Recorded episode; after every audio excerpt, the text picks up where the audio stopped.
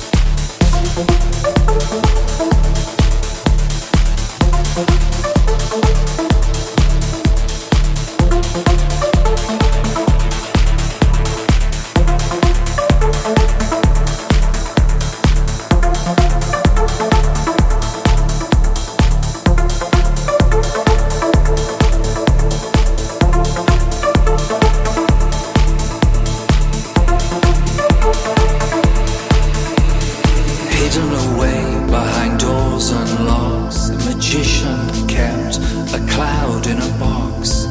Once a week he'd display his prize to the great surprise of questioning eyes.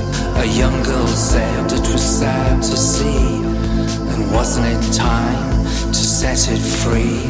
A schoolboy declared that it shouldn't exist. How did it get there, this fluffy white mist?